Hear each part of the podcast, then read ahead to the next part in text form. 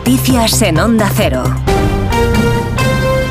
¿Qué tal? Buenas noches. Estados Unidos ha comenzado la operación Ayuda Aérea en Gaza y por primera vez ha lanzado 35.000 paquetes de alimentos que han sido arrojados desde tres aviones. Esta operación se produce dos días después de la matanza que costó la vida a más de 100 personas. La población en Gaza está hambrienta y el gobierno americano no descarta abrir un corredor marítimo. En la zona está operando también la ONG del chef español José Andrés, que destacaba en Antena 3 que estos paquetes de comida que ha lanzado Estados Unidos es insuficiente.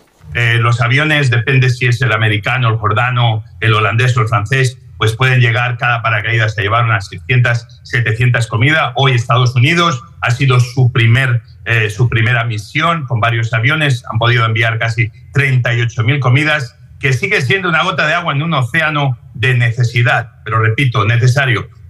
Esta noche, la vicepresidenta de Estados Unidos, Kamala Harris, ha anunciado que se reunirá con el ministro israelí Bendy Gantz en la Casa Blanca mañana lunes para retomar las negociaciones para lograr un alto el fuego temporal y aumentar el flujo de ayuda a Gaza, que se puede hacer por carretera. En la India, las autoridades ya han detenido a tres personas por su implicación en la violación a una turista española. Los hechos ocurrieron la noche del viernes mientras la pareja acampaba en una región montañosa. Siete hombres irrumpieron en su tienda y violaron a Fernanda al tiempo que inmovilizaron a su marido con un cuchillo. Así lo ha contado Fernanda en Antena 3 y vinieron tres hombres, empezaron a acercarse a, rodearme, a varios, se subieron encima mía y estragaron mi cara en el suelo, con la culata de la daga en la cabeza aquí, hasta que uno empezó a decir así, only sex, only sex. Y ahí me quitaron toda la ropa, me violaron y iban turnando mientras uno se quedaba vigilando, otros venían y así se quedaron alrededor de dos horas y pico. De la política es noticia que Miguel Ángel Gallardo es el nuevo secretario general del Partido Socialista en Extremadura. Sustituye a Guillermo Fernández Vara. Gallardo se ha impuesto en las primarias a la otra candidata, Lara Garlito. Ha obtenido el 56% de los apoyos. Gallardo es el presidente de la Diputación de Badajoz y alcalde de Villanueva de la Serena. El nuevo líder socialista extremeño ha destacado la alta participación del proceso de primarias que ha sido, ha dicho, modélico que el Partido Socialista es un partido ejemplar porque tiene la capacidad de hacer procesos de este tipo que solo con una militancia fuerte y participativa pues logra que más del 77% se haya movilizado en el día de hoy. Y este fin de semana gran parte de la península se ha cubierto de nieve, dificultando la circulación al menos en 46 carreteras en Madrid, Castilla y León, Asturias o también en Aragón. La Comunidad de Madrid ha activado el plan cero de emergencias que se va a prolongar hasta al menos las seis horas de este domingo. No alcanzamos fue a llegar a, a Pola Elena, porque no, al puerto de Pajares, porque no teníamos cadenas.